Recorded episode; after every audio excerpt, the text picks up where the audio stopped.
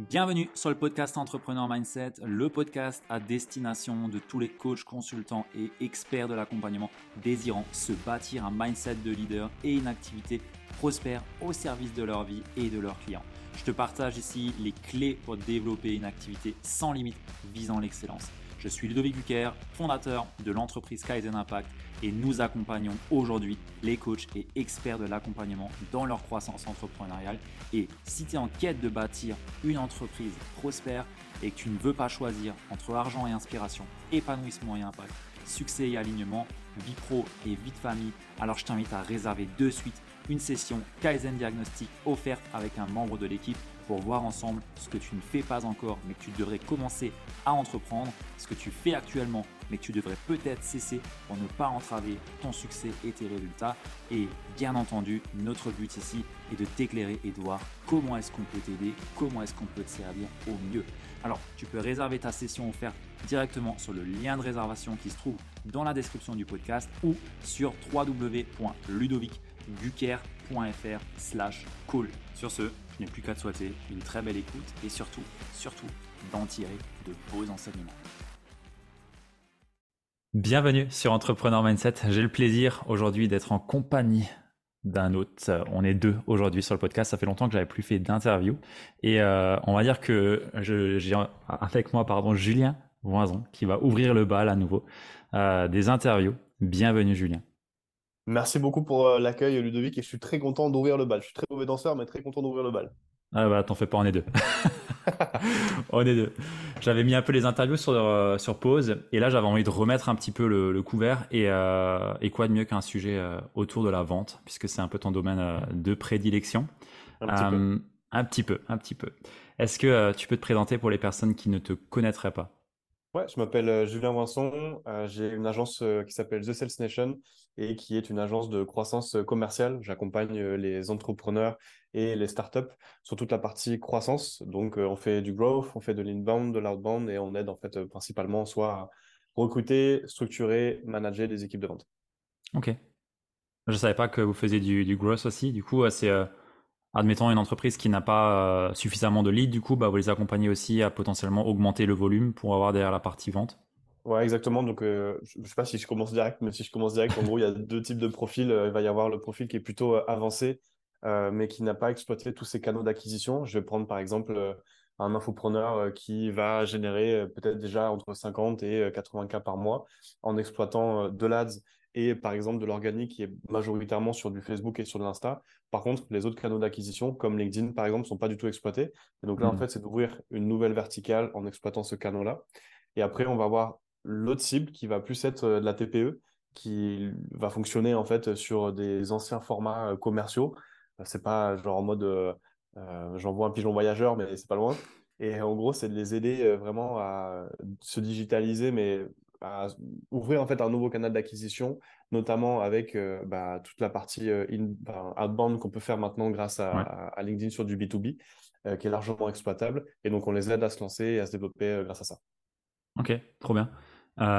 comment tu es rentré dans, le, dans ce monde commercial? Parce que, alors, si je t'ai invité ici, c'est parce que j'aime beaucoup ton approche. je trouve que tu as une approche qui à mon sens, c'est euh, celle qui me correspond le mieux d'un point de vue commercial, euh, et ce que j'entends le plus, parce que quand on voit Closer euh, et le monde du closing tel qu'on le voit un peu partout dans l'infoproduit, moi, ça me donne envie de vomir, personnellement, et c'est pas ça pour moi, entre guillemets, ce que j'attends d'une personne dans, le domaine.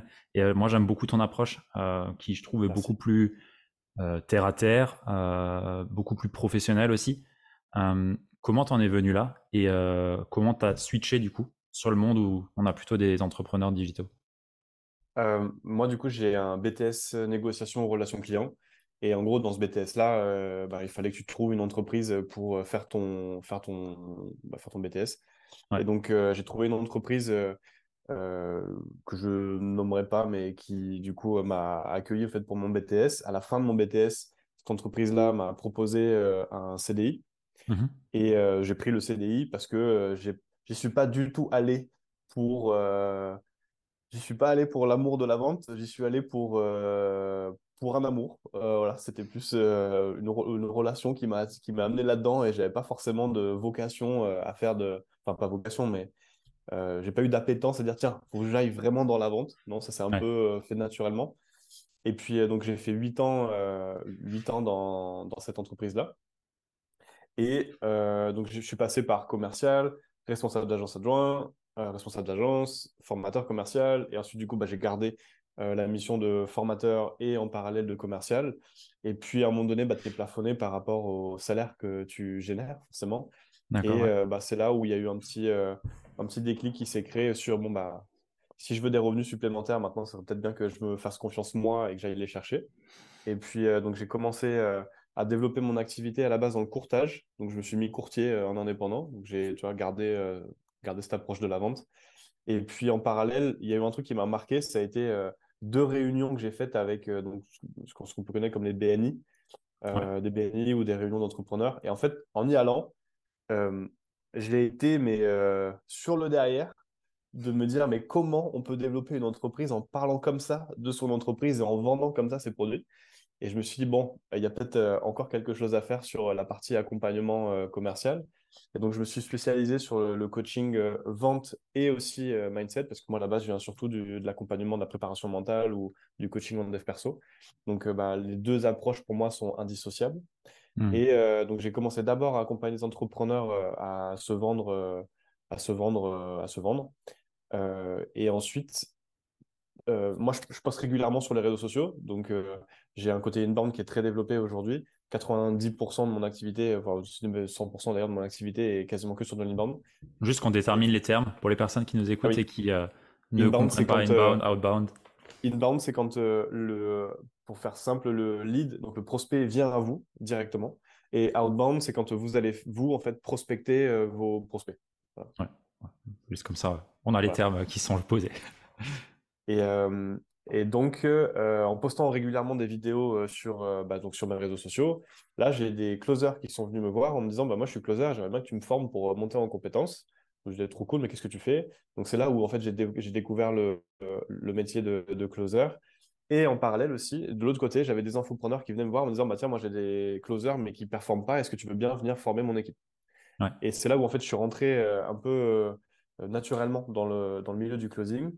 Et d'abord, j'ai été, euh, j'ai été euh, plutôt négatif, voire sceptique, euh, je suis même allé à l'encontre de, de ce, de ce milieu-là, en disant, mais en fait, vous dites closer, mais vous n'avez jamais connu le vrai métier de commercial, où vous êtes sur le terrain et vous prenez 70 calls par jour, vous avez le trafic, le trafic de l'agence à gérer en magasin, vous avez le SAV aussi à gérer, vous avez votre, votre manager qui vous dit bah, pourquoi tu es en pause alors que voilà. et et je me suis dit, en fait, bon, bah, c'est des gens qui pensent avoir tout compris du métier, et puis au final, euh, bah, ils n'ont pas compris grand-chose. Donc, hmm. tu sais, j'ai eu un peu cette approche euh, euh, pas cool, quoi, pour, le métier. Puis ensuite, en accompagnant les, en accompagnant les closers, et puis en voyant un petit peu la, la dynamique et la philosophie qu'il y avait derrière, bah, en fait, je suis tombé amoureux de ce métier. Parce que, mine de rien, le, le, closing, et je pense, grâce au closing, on retrouve un amour de la vente qu'on n'avait pas avant et que je trouvais vraiment euh, pas euh, désuet, mais genre euh, quand tu parles à des commerciaux, ça va être bah, les chiffres, le CRM, un truc vraiment, tu sais, un peu bah, TPE, PME ou un truc que tu n'as pas envie de faire, quoi. Et le closing, il a remis du sens, mine de rien, sur je découvre en profondeur mon client. Et ça, c'est ce que j'ai vraiment kiffé dans, dans la manière au moins dont la philosophie du closing se présentait. Euh, et c'est ce qui fait que je me suis dit, bah, attends, il y a peut-être euh, peut un truc à faire.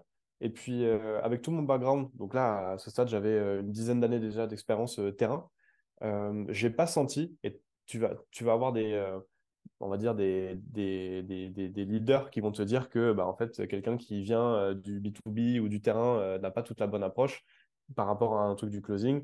Bah, je suis pas d'accord en fait parce que au contraire, justement, ceux qui sont sur le closing n'ont qu'une approche infopreneur ou infoprenariat. Hmm. digital, tu vois, et n'ont pas en fait compris, euh, pour moi, toute l'essence que ça demande d'être sur le terrain et de comprendre en fait comment un consommateur euh, agit. Et donc euh, le duo fait que bah, j'ai eu très vite des résultats. Les gens ont plutôt bien apprécié mon approche là depuis trois ans sur la manière dont je parle de, la vente et dont je forme d'ailleurs les, closers et, les infopreneurs. Et puis à la suite de ça, bah, j'ai une bonne, j'ai une bonne évolution. J'ai été d'abord closer en fait chez David Laroche. Ensuite, Hmm. j'ai pris le poste de Head of Sales chez David Laroche, donc directeur commercial. Ouais. J'ai pris aussi le poste de Head of Sales chez euh, deux autres entreprises aussi en parallèle. Mon business qui se, qui se développait euh, correctement. Chez David, du coup, je suis resté deux ans. Et euh, bah, quand tu travailles au sein d'une entreprise qui fait plus de 5 millions par an, voire 7 là, je crois aujourd'hui, ils ont peut-être passé les 10, Ouais. euh, c'est très formateur. Tu as vraiment accompagné commercialement, une, là on va dire que c'était une, une start-up euh, Ouais. en plein lancement. Euh, en termes de process, d'approche commerciale, de proactivité, euh, etc. C'est vraiment incroyable. Et du coup, bah, donc moi j'ai dû quitter, euh, enfin j'ai quitté David parce que bah, je voulais aussi développer mon business en parallèle et que bah, il y avait, tu, tu peux pas en fait faire grossir Ouais, et grandir une startup de ce niveau-là et derrière en fait pas être focus à 100%. Et du coup, bon bah, euh, j'ai préféré euh, me développer moi et me donner ma chance sur mon propre business. Et en fait, quand tu vis ça, cette croissance-là au sein du- d'une startup comme ça, et que tu repasses sur un modèle un peu infopreneur qu'on a aujourd'hui, qui sont plutôt entre, allez, on va dire 50 et 100 cas par mois, pour ceux qui le font euh, de manière correcte, bah en fait, tout est, à... tout est facile. En fait. C'est comme si tu avais roulé à 200 km/h sur un, sur un circuit de course et qu'en fait, tu te retrouves à rouler euh, en route de campagne euh, et que tu te dis, bon, bah, allez, on va appuyer un peu plus sur le champignon. Quoi. Ouais. Donc voilà. Ok, intéressant. J'aime bien ton, ton, ton approche assez tranquille. Du coup, moi, je suis, euh, je suis en plein dans le. On, on monte vers les 50, euh, mais c'est pas tranquille. Bah mais non, mais en fait, ce qui manque le plus souvent, euh, en fait, ce qu'on croit, c'est qu'on veut appuyer sur le champignon, mais le problème, c'est que quand tu fais, euh, et quand, quand tu as une startup, ou même dans, dans n'importe quel business en plein développement, il y a un moment donné où tu as une phase de chaos. C'est inévitable. Ouais. Tout business doit affronter cette phase de chaos. Et en fait, là-dedans, bah, c'est là où 80% en fait, des business vont s'écrouler, parce que dans le chaos, tu vas avoir l'humain à gérer, la délégation, tu vas avoir les process, tu vas avoir toute la fiscalité, tu vas avoir tous les, tous les bordels. Et donc, en fait, si tu n'es pas, si pas structuré, tu vas avoir fait un beau, euh, une belle accélération. Et en fait, derrière, bah, tu vas te replanter, tu vas te recracher parce qu'en fait, rien n'est structuré. Et Ouais. sur la partie commerciale, beaucoup pensent encore que bah, il faut juste mettre une équipe, on leur envoie du lead et vous crachez du, du closing et puis ça suffit. Quoi. Et Ouais. la majorité des, des- des entrepreneurs que j'ai pu accompagner, ou bah, pour avoir aussi euh, d'autres clients euh, en parallèle qui eux aussi accompagnent, tous les clients qui font plus d'un million ou qui sont tu vois, entre 1 et 3 millions ou qui ont dépassé ça, en fait, de manière pérenne et de manière euh, structurée, Ouais. sont tous ceux qui ont structuré leur pôle vente et qui ont arrêté de réfléchir en mode euh, enfant pourri gâté et qui va cracher sur son marketing euh, pour aller chercher du lead et qui se sont posés et qui ont dit on va faire un vrai truc carré, structuré. Ouais, c'est intéressant. C'est intéressant. C'est justement, euh, euh, entre guillemets, là où on a aujourd'hui à structurer. On en avait parlé. euh, st- euh, stabiliser les leads aussi, du coup, on a des trucs en place et ça, ça fonctionne beaucoup mieux. Euh, mais ouais, euh, je vois totalement euh, de, de quoi tu parles et ça, ça me parle bien. Euh, c'est quoi pour toi la différence du coup que tu as vu comme approche entre celle entre guillemets plus terrain euh, dans une, une, euh, PPE, PME et euh, dans une approche plus euh, coaching? Parce que l'audience ici c'est plutôt coaching, accompagnement, thérapeute Euh, et euh, ben on sait, enfin je sais personnellement que la vente c'est euh, un vrai challenge pour eux euh, alors qu'ils sont coachs mais pour autant c'est un vrai challenge. Euh, c'est quoi les, les points entre guillemets de on va dire de, de similitude que tu peux voir entre des personnes enfin entre de la vente plus classique et de la vente pour des personnes qui sont dans l'accompagnement? Euh, alors, je ne sais pas si ça va être dans le sens de ta question, mais pour moi, ce qui est paradoxal, c'est que j'ai jamais autant kiffé vendre depuis que je suis dans le closing, parce que pour moi, un bon commercial, même on va dire, hein, euh, ou un bon closer, ou voilà, quelqu'un qui va vendre, c'est quelqu'un qui coach son prospect. Et ça, malheureusement, les thérapeutes, euh, tous les coachs, etc., n'ont pas compris. Et en gros, quand je vais soit les conseiller ou leur donner des conseils, je vais leur donner des outils qu'ils utilisent dans leur quotidien. Je pense au recadrage, par exemple, au reframing, je, je pense à d'autres. euh, enfin, voilà. Principalement, le, le- le reframing est celui qui est le plus efficace. ouais Les thérapeutes le font dans leur activité, mais ne sont pas capables de le faire avec leurs prospects. Pourquoi? Parce qu'il y a de l'affect de ton produit qui vient euh, plomber, en fait, euh, et te faire, en fait, perdre un peu en lucidité. Et les similitudes qu'il y a entre les deux, bah, mine de rien, c'est quand même comprendre le besoin de la personne. Si tu n'as pas validé quel était le besoin clair de ton prospect, rien ne, rien ne sert d'avancer. Ensuite, il y a la partie engagement. Tous les prospects ont toujours peur. Et d'ailleurs, quand tu demandes aux prospects quels sont leurs besoins, n'importe Mm. quelle industrie, n'importe quel marché euh, te diront j'ai pas de besoin. Ouais. 100% des prospects n'ont pas de besoin quand tu leur demandes. Alors que c'est faux. Et c'est juste que c'est à nous de pouvoir et de devoir montrer et pointer du doigt euh, les points de douleur qui existent de par notre expertise et non pas que forcément l'é- l'é- l'émotionnel. Et là-dessus, ça, ça se retrouve aussi entre les deux. Je suis tellement expert de ma solution et je suis tellement expert aussi de ta situation, on va prendre les coachs, je, com- je Ouais. comprends tellement bien en fait ce par quoi tu es en train de passer Ouais. que, ben, en fait, non, tu peux pas me dire que tu n'as pas de besoin. Et bien souvent, bah, on essaie de vendre notre solution donc, euh, bah, mon programme d'accompagnement, ou euh, bah, si forcément tu as un besoin là-dessus, c'est ça, sans pour autant en fait euh, faire émerger la conscience de ce besoin de manière cohérente. Si je te dis, bah, il faut que tu aies ça, tu n'as pas envie de le prendre parce qu'il y a un phénomène de réactance qui va, qui va démarrer. La réactance, c'est quoi? C'est, bah, tiens, je sens qu'il me vend, qu'il essaie de me vendre, donc je vais lui dire non. Juste parce que tu le sens pas et du coup, tu vas te fermer. À partir du moment où tu actives la réactance, c'est terminé.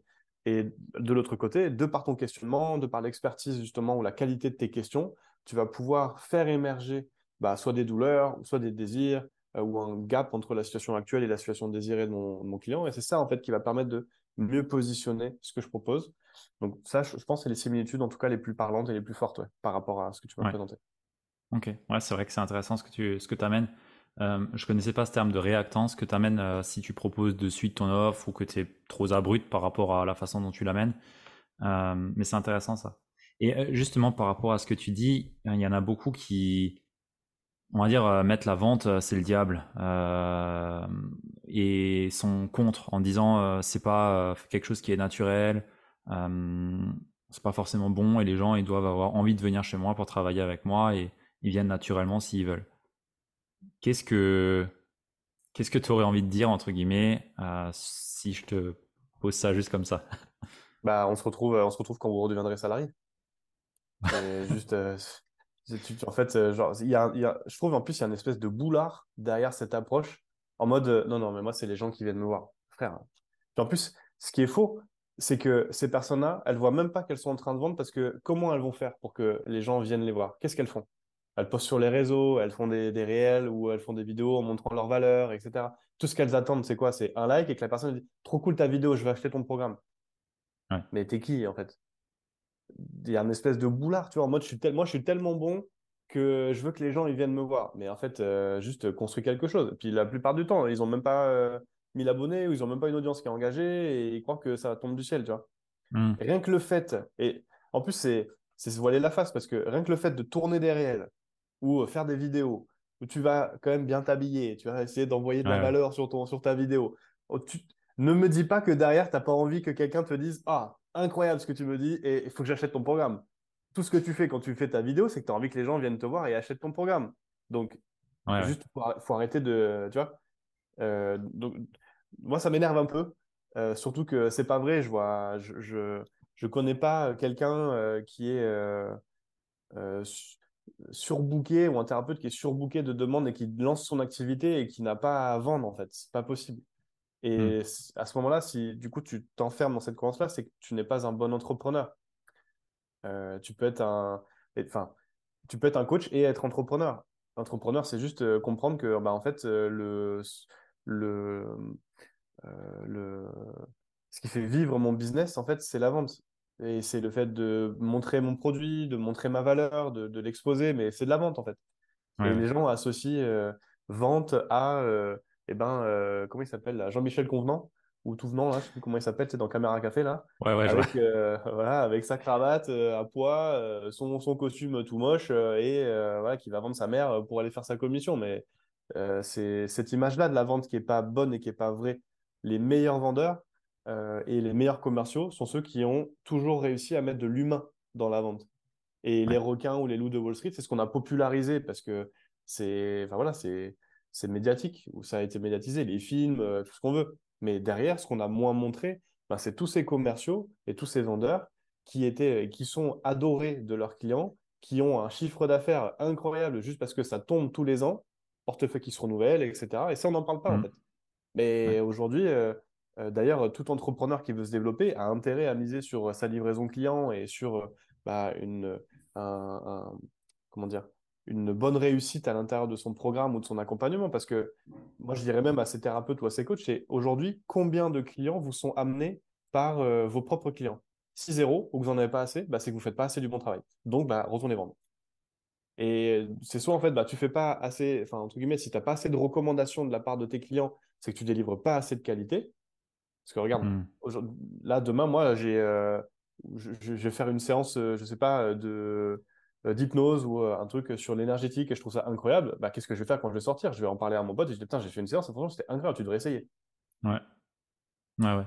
si, vous n'avez pas ça dans le business, c'est que vous ne délivrez pas encore assez de valeur auprès de vos clients. Et donc, on en revient à bah, vendez. Ouais, c'est. Euh, c'est, je suis assez d'accord avec toi sur le, le fait que ceux qui te disent, entre guillemets, qu'ils n'ont pas besoin de vendre pour avoir leurs clients, euh, il y a un peu du, du c'est un peu du mytho parce que tout est bien ficelé pour faire en sorte que euh, le final de conversion soit tous les, les, mots sont bien utilisés, bien copyrightés, tout est bien tourné, tout est très très très bien calculé et ils en font leur marketing pour euh, entre guillemets euh, là on est plutôt sur des business make money mais ça leur fait un peu leur marketing à eux pour euh, te dire que tu peux aussi le faire en venant chez eux quoi. Mais rien, que la démarche de créer un compte sur les réseaux sociaux pour se dire il me faut une audience et je veux que les gens viennent me voir c'est une démarche de vente. Rien que ça. Donc à ce moment-là assumez jusqu'au bout ne créez pas de réseaux sociaux et puis bah attendez que ça tombe tout seul. C'est tout. Mais il y a, y a, encore autre chose c'est la vente c'est une énergie masculine et ça, je pense que ça peut te parler avec ton sujet euh, que tu as lancé en ce moment. Euh, Je sais plus comment tu l'as nommé, euh, mais j'ai suivi ton compte. Masculin là, inconscient. Masculin inconscient, exactement. Euh, et j'ai déjà eu des personnes qui viennent vers moi et qui me disent, suite à un appel, ils font Ouais, tu m'as renoué avec la vente. Je te l'avoue, moi, j'ai rien fait du tout. Hein. moi, je t'ai signé, oui, ça oui. mais. mais j'ai rien fait du tout quoi. mais en gros, ce qu'elle me disait derrière, c'est ben moi j'avais une image très euh, young que euh, fallait être euh, appuyer sur les douleurs, limite on te met dans un coin et t'es bloqué quoi. et en fait, bah, c'était pas du tout ça, c'était beaucoup plus ben, la mettre face à la situation, enfin bref, quelque chose d'humain quoi. Et qu'elle prenne ses propres responsabilités, sa décision suite à ça. et ouais, j'ai bien envie d'avoir un peu ton avis sur justement l'énergie à mettre dans la vente. Est-ce que ça te parle? Est-ce qu'il y a quelque chose qui t'inspire à ce sujet-là? Entre yin, yang euh, Alors, je sais pas à quel point je vais, euh, je vais euh, digresser, mais tu, tu m'arrêtes si je vais trop loin. Mais vas-y, vas-y. Par rapport, par rapport à ce que tu me, ce que tu m'exposes, le premier truc déjà qui me vient, c'est quand on a l'impression que c'est une énergie yang qu'il faut avoir parce qu'il faut rentrer dans, rentrer dans son prospect, le mettre dans un coin, appuyer sur les douleurs, engager, être voilà ça veut dire que je trouve que c'est une énergie peut-être yang, donc masculin, toxique. Genre, à quel moment, tu vois, euh, c'est sain de mettre quelqu'un dans un coin et de lui taper dessus jusqu'à ce qu'il dise Oui, s'il te plaît, j'ai envie d'acheter ton programme. Non, tu vois, c'est. Donc, on en vient sur une énergie yang, mais donc un masculin qui est toxique. Et donc, j'ai créé mon compte masculin conscient euh, pour justement, en fait, rééquilibrer un peu euh, ce, yang. Pourquoi? Parce que sur les, bah, la dernière année, j'ai quasiment 90% de mes clients qui sont hommes, alors que jusqu'à présent, donc j'ai, bah, là j'ai eu 33 ans il n'y a pas longtemps, j'ai eu un entourage 100% quasiment féminin. Je m'entendais très mal avec, euh, avec le masculin et j'avais euh, voilà, un entourage qui était euh, quasiment que féminin. Et ça s'est même retrouvé dans mon business où j'avais quasiment que des femmes qui venaient dans mes accompagnements. Et depuis que moi aussi, je me suis, comment dire, rééquilibrer positivement, que j'ai rééquilibré positivement euh, bah, mes polarités, notamment la polarité euh, masculine où j'ai arrêté de, comment dire, la, la, diaboliser et que j'ai pris ce qu'il y avait à prendre là-dedans, bah, en fait, euh, j'ai switché, et même sur mon compte, d'ailleurs sur mon compte Instagram, ça s'est vu aussi, toute mon audience était quasiment féminine. Là, j'ai quasiment 60% d'hommes et 40% qui sont des femmes. et j'ai quasiment que des hommes qui viennent me voir pour me dire, bah, j'arrive pas en fait justement à être dans cette énergie du masculin mais leader et pas du masculin toxique qui, en fait, dans tous les cas, se retourne contre moi et me crame.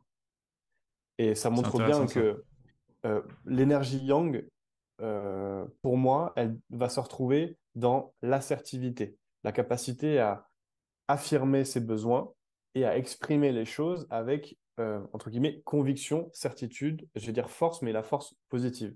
Quand tu recadres quelqu'un sur un call en lui disant que là, en fait, il est en train de faire n'importe quoi et que euh, c'est même pas de si tu achètes mon programme. En fait, si tu continues comme ça, tu vas mettre en péril ton business, euh, ta vie ou ce que tu veux. En fait, je peux pas te je peux pas te laisser continuer là-dedans.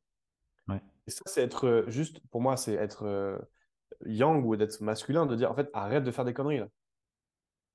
Je te demande pas hmm. de venir dans mon programme, je suis juste de, regarder la vérité en face. Et oui, c'est pas facile, oui, c'est pas agréable, mais regarde ce que tu es en train de faire là.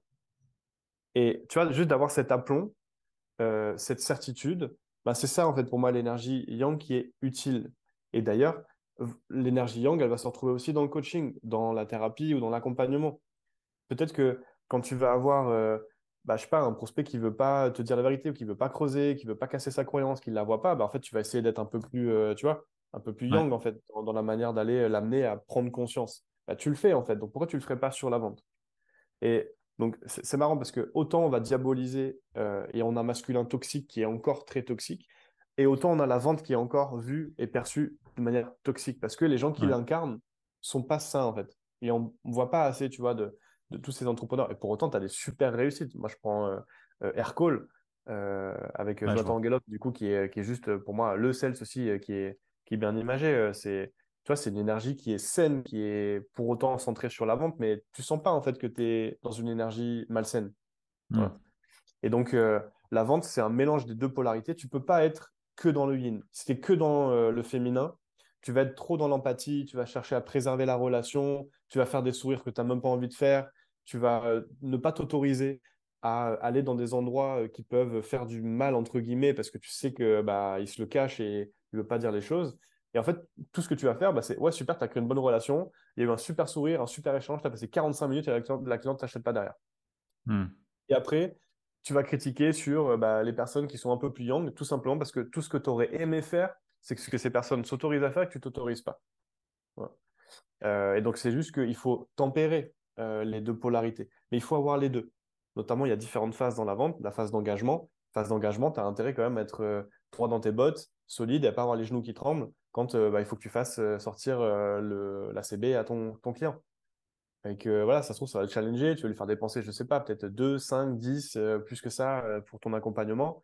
Bah, en fait, il faut que tu sois exemplaire. Et donc là-dedans, ça demande aussi une énergie, ouais, une énergie plus, plus leader, plus young. Ouais. Mmh. Ouais, c'est intéressant ce que tu amènes là. Et, euh, et c'est vrai qu'on a euh, une tendance à mettre euh, la vente comme l'énergie masculine, mais toxique, effectivement, comme tu peux le dire. Et ouais, il y en a. Enfin, moi, il y a un parallèle que j'aime bien c'est bah, ok, tu es dans l'accompagnement, mais ton client, quand tu es en face de lui, tu as aussi cette capacité à le challenger et à être dans une énergie plus masculine, parce que sinon, bah, tu le fais pas avancer, quoi. tu ouais. achètes ses limites, tu es tu le fais pas bouger, quoi. Et au final, euh, c'est comme tu as dit, la vente, c'est aussi du coaching. Donc, c'est pareil, en fait. Et du coup, moi, je la vois plus comme, euh, enfin, je vois la vente plus comme une énergie euh, féminine parce que, en fait, il faut que je me tempère moi dans le sens où il faut que j'écoute.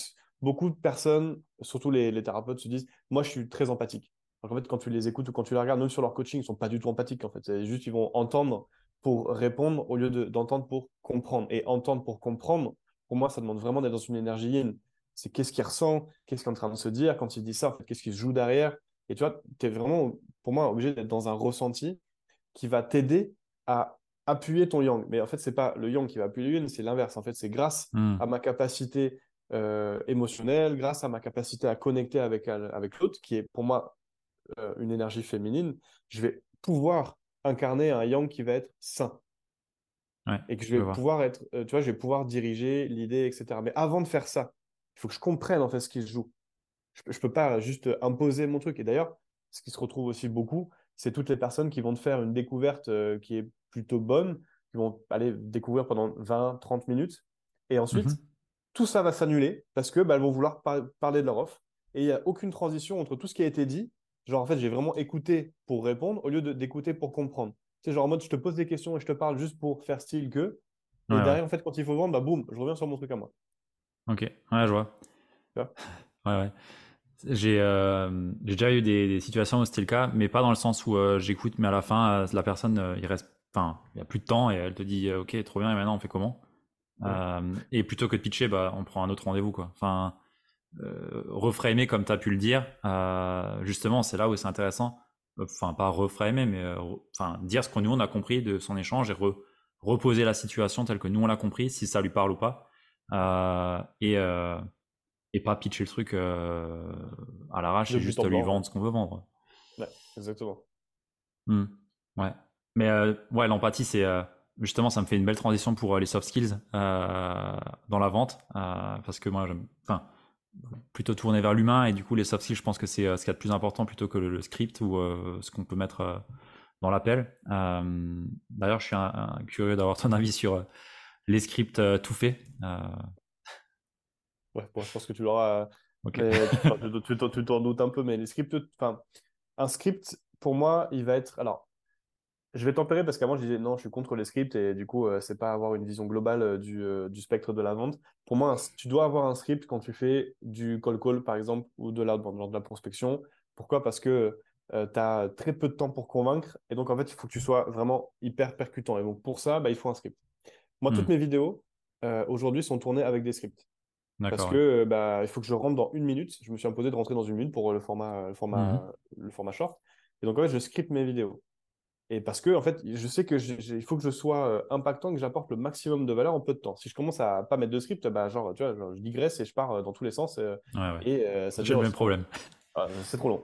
Donc, pour faire du call call, pour l'approche prospection, etc., le script, pour moi, il est pertinent. Maintenant, pour l'approche closing, le script, il va être pertinent à partir du moment où, en fait, on va donner les, on va dire, le squelette à aller valider. Donc, il y a différents checkpoints. Euh, qui sont euh, importants et essentiels à avoir. Donc ça, faut que tu les suives dans ton script. Qu'est-ce que ça veut dire? Je sais pas, euh, quelqu'un qui va accompagner un prospect sur la perte de poids, ben, tu vas lui dire dans son script, ce qui est important pour toi de valider, ça va être le mindset. Aujourd'hui, comment il se positionne par rapport au fait de bah, s'investir dans sa perte de poids? tu vas aller valider les solutions. Qu'est-ce qu'il a déjà fait en amont? Est-ce qu'il a déjà essayé? Est-ce qu'il a déjà investi? Combien? Comment ça s'est passé? Etc. Ça, tu vas lui marquer. Tu vois mmh. Le coaching de groupe, par exemple, enfin sur le coaching, par exemple, tu vas lui demander est-ce que c'est du coaching individuel ou du coaching de groupe? Ça, ça fait partie d'un script, entre guillemets, je peux le dire comme ça, tu vois. Et donc, ça, pour moi, c'est utile parce que ça donne quels sont les points hyper importants à ne pas oublier sur mon appel. Pour autant, j'ai pas dit ligne 35, tu dis ça et euh, tu t'en fous de ce que la personne t'a dit, ligne 36, t'enchaînes. Ça, c'est un script qui, qui ne sert à rien. Tu vois. Et beaucoup de closers tombent là-dedans pourquoi? Parce que, un, il n'y a pas la conscience de ce qu'ils vendent. Donc, bah, je peux être un très bon closer dans le développement personnel, mettre une bille sur euh, la vente dans l'immobilier. Donc, en fait, il faut que j'ai la capacité à comprendre cognitivement ce qui se joue derrière. Et deux, bah, en fait, il n'y a non plus pas d'accompagnement sur, euh, euh, sur l'avatar, l'offre, etc., qui est classique et que tu dois avoir en tant que closer. En fait. Parce que si tu ne comprends pas à qui tu parles et donc ce qu'il ressent comme problématique, comme enjeu, qu'est-ce qu'il joue sur le marché, qu'est-ce que tu proposes, quelles sont les autres offres différentes, pour qu'on en arrive là, etc. En fait, tu peux pas avoir cette capacité à jongler. Et c'est ce qui fait qu'on a beaucoup de closers, donc je reviens un peu sur le, sur le closing, mais qu'on a beaucoup de closers sur le marché qui sont vus comme mauvais. C'est juste qu'en fait, bah, tu fais une formation de closing qui en plus te propose pas un accompagnement, euh, on va dire, euh, incroyable, parce qu'il y a tellement de monde que ben, tu, fais, euh, tu, tu, fais plus du, on va dire de la surface qu'autre chose. Tu leur donnes les bases, mais après, ce qui manque, c'est comment tu vends une offre. Et comment tu vends une offre Tu vois, aujourd'hui, là, dans, dans, le programme que, que j'avais là sur euh, bah, mon closer où je formais aussi euh, sur, la partie, euh, sur la partie closing, donc je formais des closers. En fait, ce qui a été game changer, c'est quand en fait tu fais une formation mais par offre. Bah, aujourd'hui, cette semaine ou sur ce sprint-là qu'on va faire ensemble, on va voir une offre en immobilier. Et donc, ça veut dire, bah, tu vas leur donner des notions sur l'immobilier, tu vas leur donner un parcours, tu vas leur expliquer bah, qu'est-ce qui joue du côté du prospect. Et là, tu vois, ils ont une meilleure conscience. Et s'il n'y a pas ça, le prospect, en fait, le closer, pardon, ou le vendeur, ou ce qui on veut, il va rester cantonné sur ce que lui, en fait, il sait. Parce qu'il n'est pas capable d'ouvrir son champ de conscience pour, euh, tu vois, personnaliser en fonction de ce qui est dit. en fait, il ne comprend pas. C'est comme s'il ne comprenait pas ce qu'on lui disait. C'est pas euh, maladroit. C'est juste que, en fait, bah, il n'a pas la conscience. Donc, tu es en train d'essayer de raisonner et de vendre au même niveau de conscience que ton prospect un point qui est important, d'ailleurs je pense qu'on le retrouve dans le coaching aussi, c'est important, c'est de coacher ou euh, de vendre à son prospect avec un niveau de conscience supérieur. Si je n'ai pas vécu, ou en tout cas, euh, c'est pas vécu, mais euh, si j'ai pas passé le cap ou si j'ai pas mis plus de conscience que mon prospect sur la problématique pour laquelle il vient, je vais prendre un exemple, que je peux, peux pas dire en fait si j'ai pas vécu, je peux pas dire si tu n'as pas vécu un viol, euh, bah, tu peux pas coacher quelqu'un qui s'est fait violer. C'est faux. Si tu as mis de la conscience et que tu as avec tes outils, tu peux l'accompagner. Donc, c'est juste Bien, bah, bien, comprendre. À partir du moment où tu as mis de la conscience, tu peux mieux guider. Si, si, tu raisonnes au même niveau de conscience que la personne, en fait, bah, vous êtes tous les deux euh, en train d'essayer de vous dépatouiller du truc, mais personne n'a la solution. Donc, en fait, il faut qu'il y en ait un qui soit quand même leader. donc, la conscience, elle s'acquiert justement par la formation, par euh, bah, la montée en compétences de son côté et par bah, forcément aussi le, la pratique et le terrain. Hmm. c'est intéressant ça. Je pense que c'est euh, pour entendre des potes qui, qui mettent des closers ou autres et et ils sont toujours un peu à. J'entends souvent que ça râle parce qu'il n'y a pas les mêmes performances, que c'est pas aussi bon que Mais justement, ça me fait écho à ce que tu dis. C'est potentiellement qu'ils n'ont pas ce niveau de conscience que le fondateur peut avoir à son programme, forcément, puisque c'est lui qui a tout construit. C'est lui qui a peut-être traversé quelque chose et qui vend aujourd'hui. Euh, et euh, qui est peut-être pas du coup retransmis au closer en tant que tel euh, dans un parcours de formation ou, ou ce qu'il faut quoi. Ouais, correctement. Savoir faire, c'est une chose. Savoir faire faire, c'est tout autre chose. Je peux être très bon closer et je peux être très mauvais formateur. Parce que bah, moi, j'ai, c'est naturel. C'est une, une, compétence qui va être peut-être euh, euh, inconsciente. Inconscient, euh, inconscient compétent. Je ne sais pas comment je fais. voilà, j'ai closé, je le sentais comme ça, ça s'est bien passé. Et voilà par contre, expliquer comment tu as fait, bah là, quand il m'a dit ça, ça voulait dire ça. Donc, du coup, c'est ce qui m'a amené à dire ça. Ou, bah, en fait, je sais que dans le parcours, et beaucoup d'entrepreneurs, justement, ou d'infopreneurs qui se plaignent de leur équipe ou de leur closer qui ne performent pas, ne se remettent pas ou peu en question, en fait. C'est juste la qualité de ton onboarding ou de ton recrutement ou même tout simplement de la formation en interne qui est juste euh, à revoir, quoi. Ouais, ouais, ouais. Ouais, mais c'est euh, moi, ça me fait écho parce que du coup, euh, euh, bah, c'est des choses que je peux déjà, tu vois, potentiellement essayer de comprendre quand je suis un appel, ok, qu'est-ce qui s'est joué là, qu'est-ce qui s'est passé, et que je peux peut-être déjà écrire, euh, qui va me servir pour la suite quand il y aura quelqu'un dans l'équipe pour euh, la partie vente. Euh, mais c'est vrai que c'est un peu au doigt mouillé quand, enfin, on, on, a le truc en tête et c'est tellement, ça vient, ouais. voilà, ouais. que tu sais plus trop ce que tu as fait, mais, mais ça marche quoi. Et, et ouais, c'est intéressant. Ça, c'est un, truc que je recommande. C'est, je demande toujours est-ce que vous, vous avez pris des calls? Si la personne me dit non, j'ai pas pris de call, je dis bah, prenez pas de closer en fait. Hein. Comment vous allez lui expliquer comment vendre et comment vous allez voir que ce qu'il fait, c'est bien ou pas? Bah, les chiffres. Ouais, bah, non, en fait. bah, non. ça, c'est mort. bah, C'est pas comme ça que ça marche. Ouais, ouais. Non, mais depuis le call que j'ai eu avec toi, je commence à mettre plus de conscience sur ce que je fais aussi, euh, entre guillemets, dans les appels. Euh, parce que bon, j'en avais aucune. Hein. Euh, ça, ça, marche, mais j'en avais aucune. bon, bah, si plus de conscience, c'est important. ouais. Euh, ouais, je voulais te demander un petit peu les, les soft skills qui étaient importants pour toi, euh, qui sont à travailler peut-être ou à développer euh, pour être quelqu'un qui se débrouille mieux, qui est meilleur vendeur, en tant que toujours coach, accompagnant. du coup, j'ai pas envie de rentrer dans les trucs classiques, écoute active, empathie, tout, tout qu'on qu'on connaît. J'aimerais bien plutôt mettre du focus. Je vais mettre sur l'assertivité. Donc ça, c'est mon mot, j'adore et j'utilise, c'est la capacité à exprimer ses besoins sans, euh, entre guillemets, euh, blesser l'autre. C'est-à-dire, je suis capable euh, de poser mes limites et je suis capable de dire des choses qui sont challengeantes, peut-être à entendre de l'autre côté, mais pour autant, elles doivent être dites. Et cette, cette capacité-là, pour moi, elle est hyper importante. Donc, c'est assertivité, A-2-S-E-R-T-I-V-I-T-E. Et elle vient se coupler à la gestion du conflit tu ne peux pas être assertif quand tu as peur du rejet ou quand tu as peur du conflit et que tu veux pas aller au conflit. Donc quelqu'un qui, qui a peur d'aller au conflit, qui a peur du non ou qui a peur de, se faire bâcher ou de casser une relation, donc qui a vraiment peur du rejet ou du, conflit, c'est un mauvais entrepreneur et c'est un mauvais vendeur et c'est tout ce qu'on veut. Parce que si tu n'es pas capable de dire non et de l'assumer, euh, c'est qu'en fait, tu vas faire tapis carpette et en fait, tu vas ne pas exprimer correctement les choses et donc en fait, tu vas te laisser bouffer.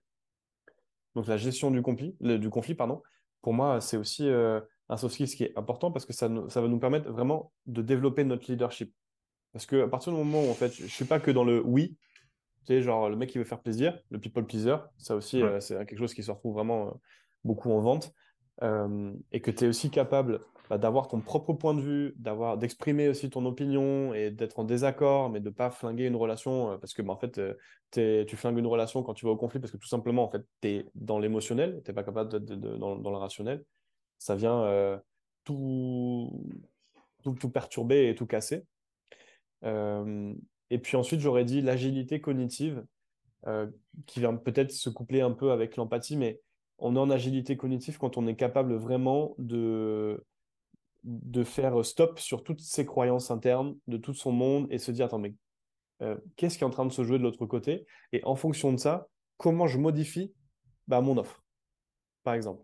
Pour un closer, l'agilité cognitive, comment elle va se matérialiser? C'est la capacité à, entre guillemets, jumper d'une offre à une autre, donc d'une offre IMO, par exemple, à une mmh. offre en dev perso, euh, tout en gardant en fait cette même euh, facilité, cette même fluidité. Et donc ça, tu vois, c'est vraiment l'agilité cognitive, c'est je suis capable en fait de vraiment switcher, arrêter, relancer, etc. C'est super intéressant ce que tu as dit. Euh, j'ai pris des notes du coup. Bah, je dis pas des conneries quand même. Ah non, non, faites-en de même, de même ceux qui écoutez. euh, non mais ouais, ah, l'assertivité je connaissais, mais tu vois, euh, travailler la gestion du conflit, bah du coup ça m'a donné une idée pour euh, avec mes clients, tu vois, euh, parce que j'ai jamais abordé le sujet gestion de conflit, et quand tu me l'as dit, ça m'a coulé de sens en fait. Quand je fais des quand je fais des bootcamps sur la partie sur la partie vente, il y a un exo, euh, du coup je spoil un peu, mais tant pis, mais ceux qui viendront pour les prochains euh, pourraient être euh, habitués. Il y a un exo que je fais en fait, c'est vous allez dans la rue et vous allez vous prendre un maximum de refus ou un maximum de trucs. Et donc je leur dis, par exemple, je veux que vous alliez faire 10 câlins à des inconnus dans la rue. Et en fait, juste, oh, je peux pas faire ça. Et tu sais, genre, tu as un truc où tu dis c'est, c'est impossible, parce qu'en fait, tu as peur de te, faire, de te faire bâcher. Et après, ça peut être un peu ce qu'on, ce qu'on voit dans les vidéos, tu sais, où tu demandes des trucs un peu. les gens, ils sont pas à l'aise. Par exemple, l'argent. Donc, bah, allez parler, allez demander à cette personne-là euh, si elle a l'heure, et puis ensuite, vous lui demandez combien elle gagne tous les mois. Juste pour s'entraîner, tu vas aller avoir des, conversations qui sont pas faciles. Mais ça, c'est quelque chose qu'on peut travailler dans le quotidien.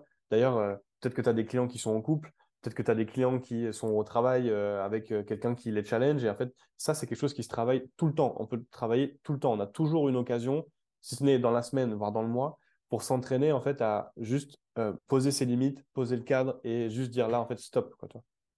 Et tu as des, as des personnes qui vont euh, se rendre compte que, bah, en fait, elles font carpette dans leur couple depuis des années et que juste elles s'autorisent pas à avoir cette conversation. Moi, 100% de mes clients qui sont venus euh, dans mon programme d'accompagnement pour euh, se former sur la partie closing et progresser là-dedans m'ont dit c'est incroyable comment ça a changé mes relations. Et limite, en fait, si c'est pas un programme de closing que j'ai, c'est un programme en fait d'amélioration des relations. Mais je m'en fous. Mais au final, c'est juste que les gens s'autorisent à mieux comprendre l'autre et surtout à mieux formuler euh, leur communication. Aujourd'hui, on ne s'autorise pas à dire les choses parce qu'on pense qu'on va le dire dans l'émotionnel et on n'a pas la forme. Une fois, c'est juste une phrase. Il y a, y a... Une fois, c'est sur un séminaire, un mec qui vient me dire euh, J'aimerais tellement dire ça, enfin, j'aimerais tellement aborder ce sujet avec euh, ma mère. Ça fait des années que je ne sais pas en fait comment, comment l'aborder. Je me sens bloqué. je lui dirais quoi Quand il le dit, ça ressemble à rien parce que bah, c'est l'émotionnel qui parle, c'est normal. C'est et puis c'est pas structuré. Je hmm. dis en fait, est-ce que tu penses que tu pourrais pas plutôt le formuler de cette manière? Tu lui donnes une, tournure de phrase avec du coup euh, quelque chose qui est plutôt simple et en plus qui est beaucoup moins challengeant que ce que lui s'imagine. Du coup, tout de suite, bah, c'est adopté. La personne essaye, m'envoie un message genre deux semaines après en me disant bah, franchement, euh, merci beaucoup pour ton conseil, c'est incroyable que j'ai pu avoir cette conversation et c'est fou comment on a pu avancer. Et juste parce qu'en fait, tu aides la personne à mieux tourner sa phrase. Mais la communication, c'est ça en fait, tu vois. C'est juste, c'est beau de dire la communication non violente, mais de rentrer dans une communication non violente, on revient encore, je reviens sur l'énergie, à critiquer le masculin. En mode communication non violente, il faut être doux, il faut être bienveillant. Non, en fait, tu as le droit d'être juste dur, mais juste.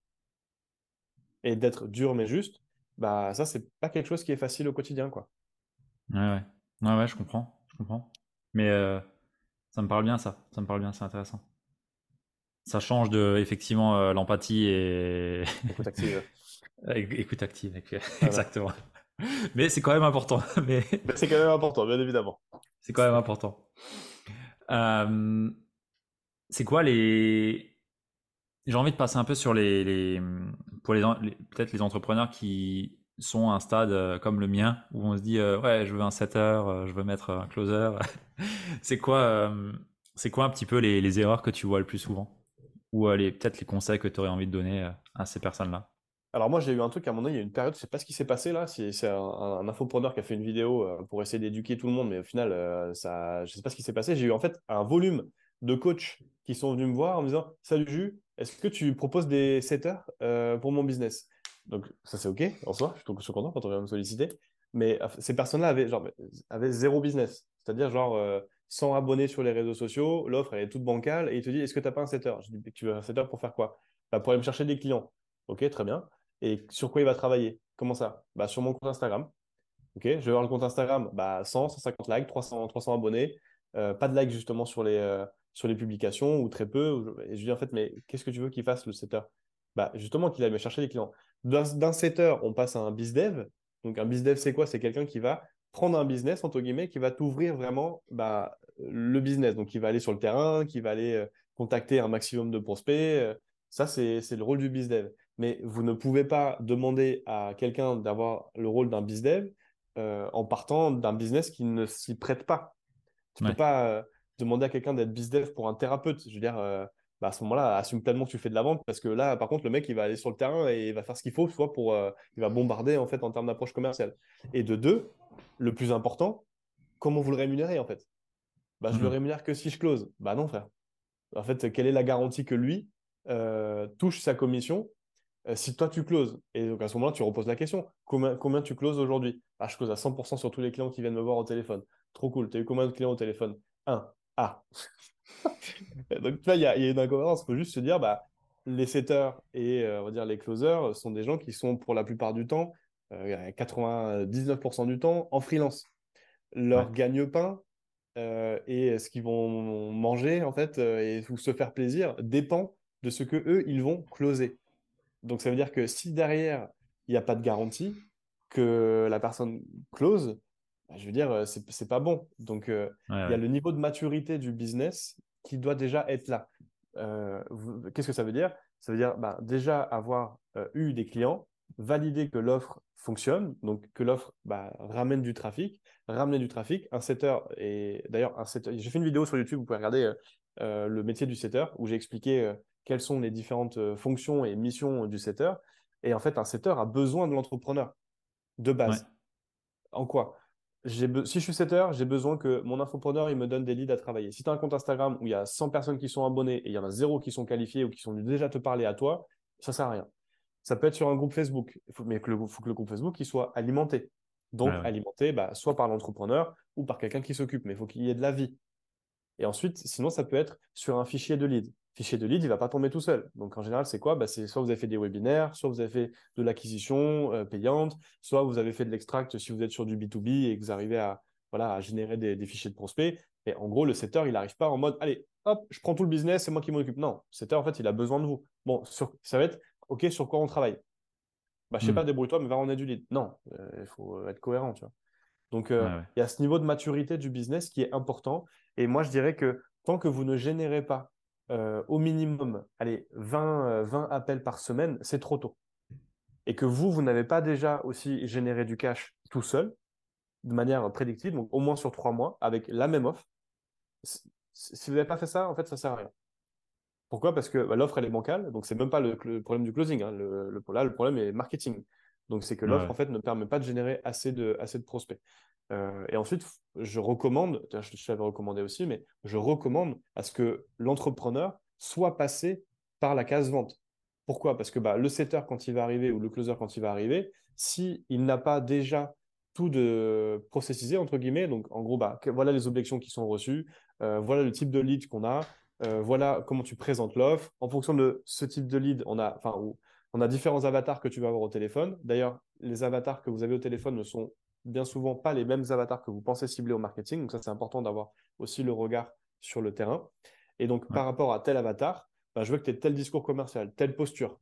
Et quand tu regardes aujourd'hui, euh, quasiment tout le monde en fait essaye d'avoir la même approche commerciale avec tous les prospects. En mode bon bah je force, c'est jusqu'à ce que ça marche. Bah non. Hmm. Tu peux avoir des, si vous connaissez le disque, tu peux avoir des prospects qui vont être rouges, d'autres qui vont être bleus, d'autres qui vont être jaunes, ou tu vas avoir des prospects qui sont sur une matrice qu'on appelle la matrice DCD.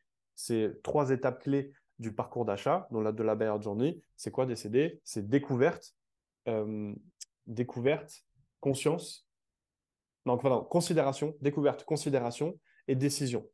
Donc, si, je, si, je, fais simple, les prospects qui sont en phase de découverte sont les prospects les plus froids que vous pourrez avoir. Les prospects qui sont dans la phase de considération sont les prospects qui peuvent se dire tiens, j'aimerais bien acheter, mais je ne sais pas encore où est-ce que j'en suis. Et les prospects qui sont dans la phase de décision sont j'ai ma CB, là, euh, tu as intérêt à me convaincre. Et en gros, tu ne peux pas avoir la même approche commerciale sur les trois prospects, tu vois. Ça veut dire que même dans ton, dans ton sales process, tu es obligé de le designer différemment. Par exemple, tous les prospects qui sont dans euh, la partie euh, découverte, ben, tu peux dire à ton closer, ceux-là, vous ne faites pas des calls de 45 minutes, vous faites des calls de 15 minutes, et ensuite vous les rentrez dans une séquence marketing ou dans une séquence de follow-up qui va leur permettre de se nourrir et tu vois, d'être bien, euh, bien éduqué. Et tu refais un call, par exemple, euh, voilà. Euh, je pense que si tu n'es pas capable aujourd'hui de faire ça et d'avoir vraiment cette conscience de ton, donc des leads que tu ramènes, c'est que c'est trop tôt en fait. Tu, tu, tu, vas, ou enfin c'est trop tôt, ou il faut que tu acceptes de cramer du lead parce que bah, tu n'as pas encore réussi à tout processiser là-dessus. Voilà. Ouais, c'est intéressant. C'est intéressant. Je pense qu'on veut le faire trop tôt. Euh, de, de, ce que tu m'as dit, de ce que j'ai pu avoir quand même du, de mon coach aussi.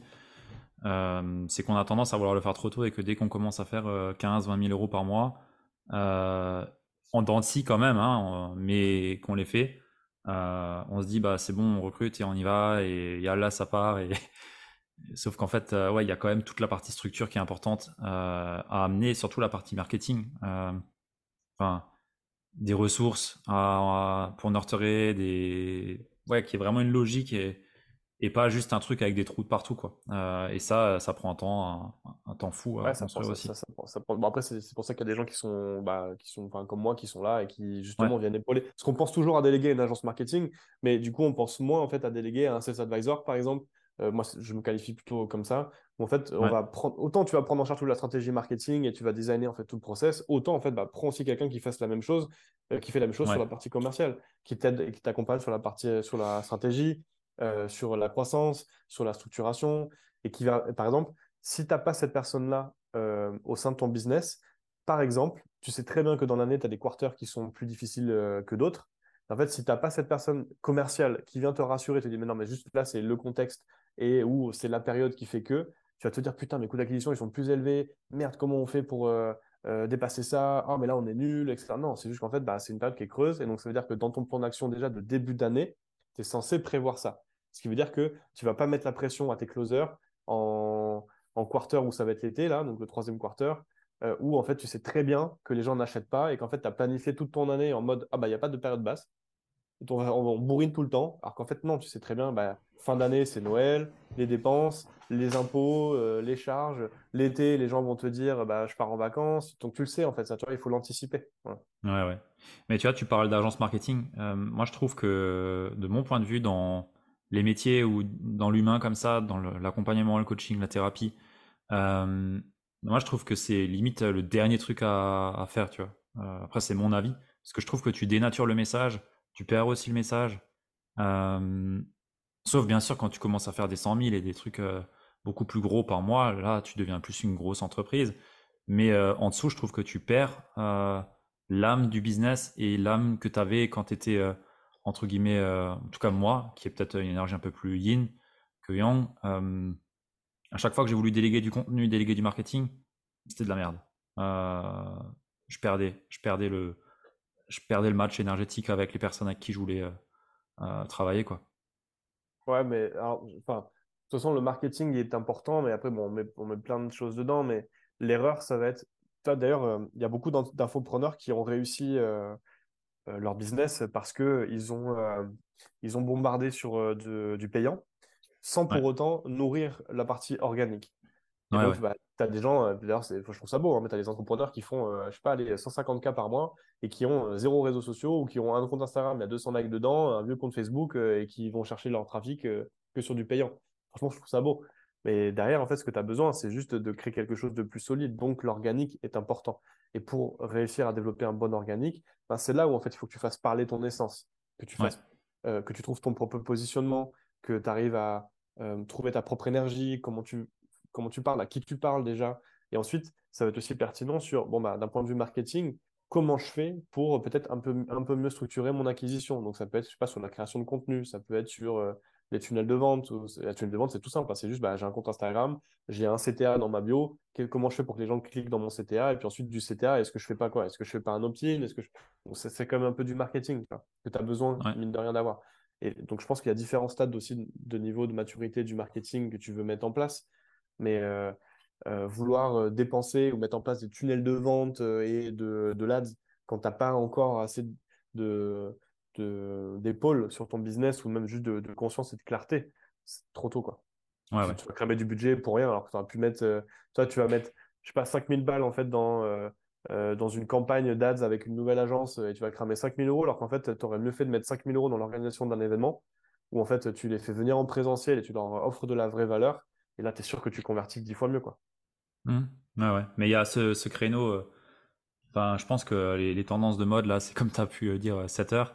Qui va venir en main. Je pense que tu en auras plein. Je sais pas d'où ça vient, mais il y en a de plus en plus. Euh, et, euh, et c'est euh, les, les, les, agences qui proposent, ouais, on remplit ton agenda avec un funnel, tu vas voir, c'est facile. Enfin, je le vois de plus en plus, même des prospects que, avec qui j'échange. Non, mais c'est bon, je démarre, j'ai une agence qui s'occupe de tout mon tunnel. Je fais un tunnel, tu démarres, ok, chaud. bon courage. il n'y a pas d'offre, il n'y a pas de positionnement. Ouais. ouais.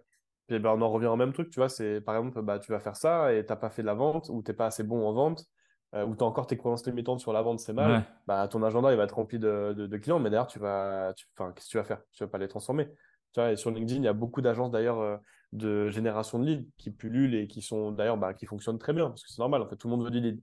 Bah mais derrière, en fait, convertir le lead, bah, ça c'est autre chose. Et si tu n'as pas mis la conscience sur ce qui est une bonne vente, en fait, tu vas cramer ton lead, tu vas dire Ah, bah non, c'est mon message qui est mauvais. Ah, bah non, c'est mon marketing qui est pas bon. Ah, faut... en fait, non, c'est juste que tu es nul au téléphone et que bah, tu as juste à modifier ta vente.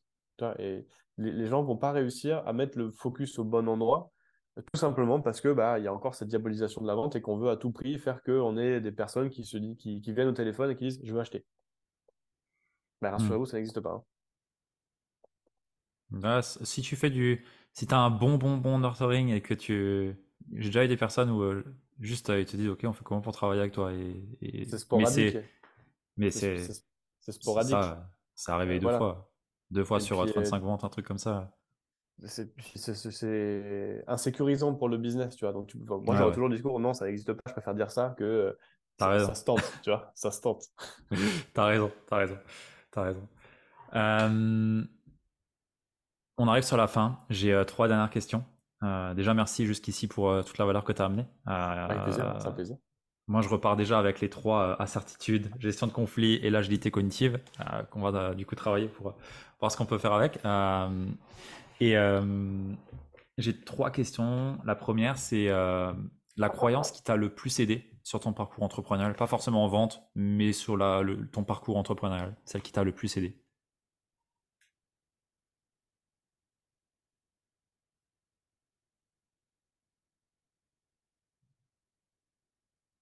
En plus, là, je suis dans une phase où je, je, il y a beaucoup de choses qui changent pour, dans mon business parce que moi, tu sais, je crois. Non, je, bah, ça, cette croyance. Ma croyance qui m'a le plus aidé, c'est les croyances qui nous ont menés là où on est aujourd'hui sont celles qui nous empêcheront d'aller là où on veut aller demain. Hmm. J'ai plus le, je l'ai plus en anglais parce que je l'aime bien en anglais. Je sais pas si tu l'as. Je vais la trouver. Je vais la regarder sur mon téléphone. Ah, c'est ce qui t'a amené ici, Ness c'est what get you what get you here won't get you there. Voilà. What got you here won't get you there. Et euh, je pense que cette croyance-là, c'est celle qui m'a le plus aidé.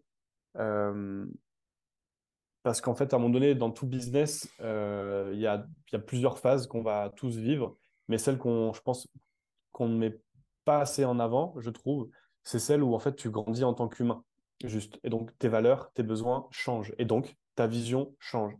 Le pire erreur, c'est d'évoluer, nous, au niveau de nos besoins, nos valeurs et de tout ce qu'on peut expérimenter dans l'entrepreneuriat, sans remettre en question et sans challenger sa propre vision. Et le risque à ça, en fait, c'est de continuer à se foutre dans un business où là, tu tombes dans la rat race de l'entrepreneur, tu es en train de courir après ton cash, tu le fais euh, pas de la bonne humeur, euh, ni de la bonne manière, tu délivres plus à tes clients, tu n'as même plus envie de les avoir, et juste parce qu'en fait, tu t'es perdu. Et il faut juste être capable de se dire, bah, en fait, euh, Aujourd'hui, c'est très bien, j'ai réussi euh, à faire ce que je voulais ou j'ai réussi à aller là où je veux aller. Mais euh, par exemple, bah, soit je suis pas à l'aise ou euh, ben, j'aimerais quelque chose de différent. Et si je veux quelque chose de différent, il faut juste que je comprenne que tout ce que j'ai fait jusqu'à présent, ça ne peut pas juste durer. Il faut que je change quelque chose. Voilà. Mmh. Et ça implique de se remettre en question en tant qu'entrepreneur, en tant qu'humain, et puis remettre en question son business voilà, assez régulièrement. Quoi. Ouais, j'aime beaucoup. C'est une croyance que j'ai aussi. Et qui, bah, à chaque fois que je bute et que je, stagne, bah, ok, qu'est-ce que je croyais vrai aujourd'hui et qui aujourd'hui me bloque vraiment ou que je dois changer par rapport à mon regard euh, sur X ou Y euh, chose. Et c'est dur euh, de. donc moi je, moi, je fonctionne beaucoup à l'énergie, mais ce qui est paradoxal, c'est que quand tu es, dans ton, quand es dans, ton, dans ton cycle de vie, euh, donc je parle, quand je dis cycle de vie, c'est avec tout ce que ça compense. Quand tu es en train d'être dans ton activité entrepreneuriale, avec euh, bah, tout ce que ça implique comme chaîne, etc., et quand tu es dans ton perso ou autre, tu vois pas en fait ce qui est en train de se jouer. Moi, un des exemples marquants, c'est qu'il y a un moment, je suis arrivé où euh, je critiquais tous les infopreneurs. Genre vraiment, limite en rejet tu vois, du, du truc. Quoi. Genre vraiment pas euh, une, énergie euh, pas saine qui vient en fait te contaminer, tu vois. Et juste, c'est le même milieu dans lequel j'ai évolué pendant euh, bah, là trois ans. Rien n'a changé. C'est mmh. juste qu'en fait, ce qui a changé, c'est juste moi. Et si tu mets pas de la conscience là-dessus, bah, tu vas tomber dans une énergie où en fait, bah, ouais, tu une énergie négative et tu vois juste pas en fait que c'est toi qui as changé. Donc, l'environnement, le bocal, il est toujours le même. C'est soit en fait qu'il faut que tu changes l'eau, soit en fait il faut que tu changes de bocal, tout simplement.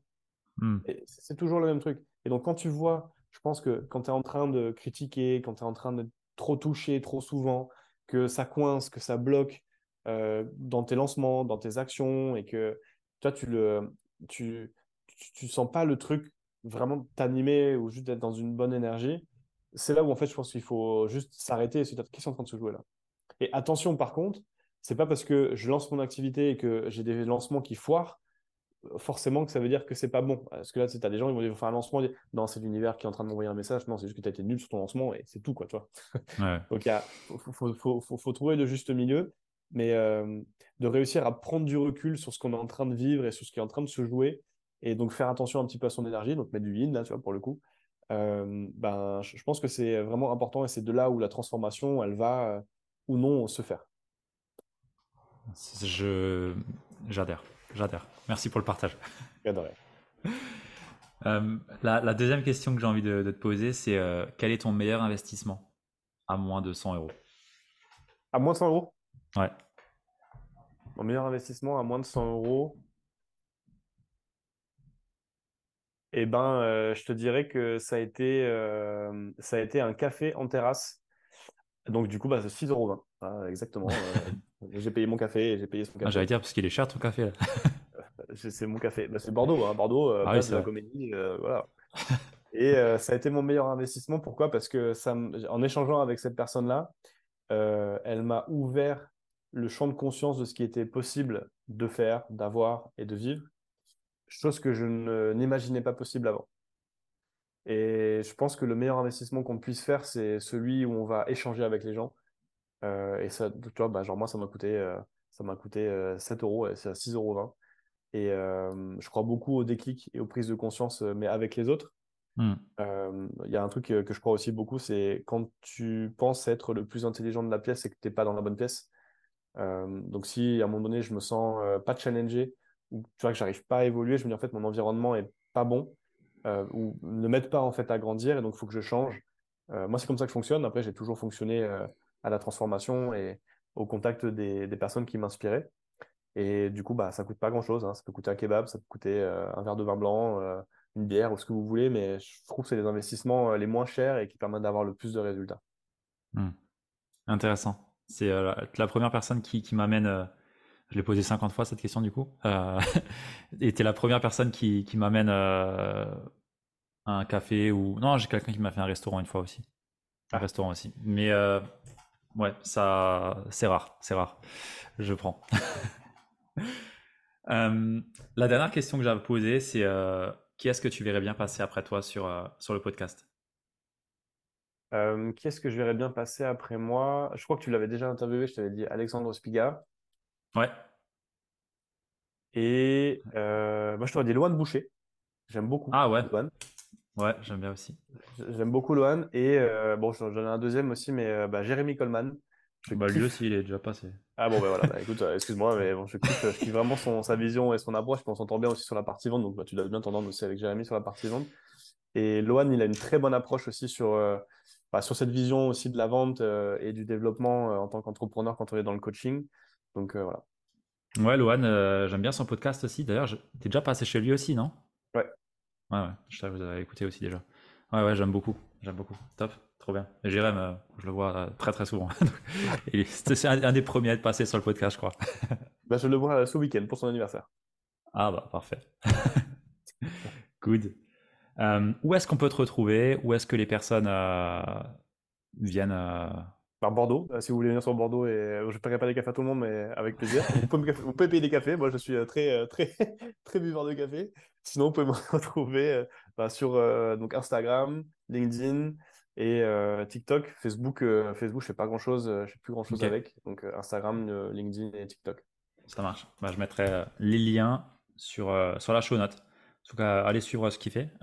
et moi, j'ai hâte de voir aussi ce que tu vas faire avec le, projet masculin conscient là. ça me parle bien. Ça me parle bien. bah, le, ce, qui est, ce qui est marrant et ce qui est au développement, c'est que j'ai beaucoup de femmes qui là le suivent. je suis pas étonné parce que il y a un truc euh, côté masculin qu'on. De remettre en question son masculin, c'est dur. Et tu vois, juste de, de dire euh, Ah, bah, je suis peut-être pas assez masculin ou pas assez homme, en fait, c'est une connerie de juste. C'est une question d'ego et c'est dommage. Euh, mais justement, ça, ça, me parle. Donc après, je suis aussi curieux de voir ce que ça va donner. Pour le moment, c'est vraiment pour le plaisir. Et, et puis, je suis, hâte, voilà, je, je, suis curieux et j'ai hâte de voir ce que ça va donner aussi. Hmm. Trop bien. Bon, on va suivre ça et je mettrai aussi le lien du compte Insta. je mettrai bien. Merci beaucoup. Good. Bah, merci à toi. Et... Merci de m'avoir reçu. Avec plaisir. Avec plaisir. Salut Dovic. À plus.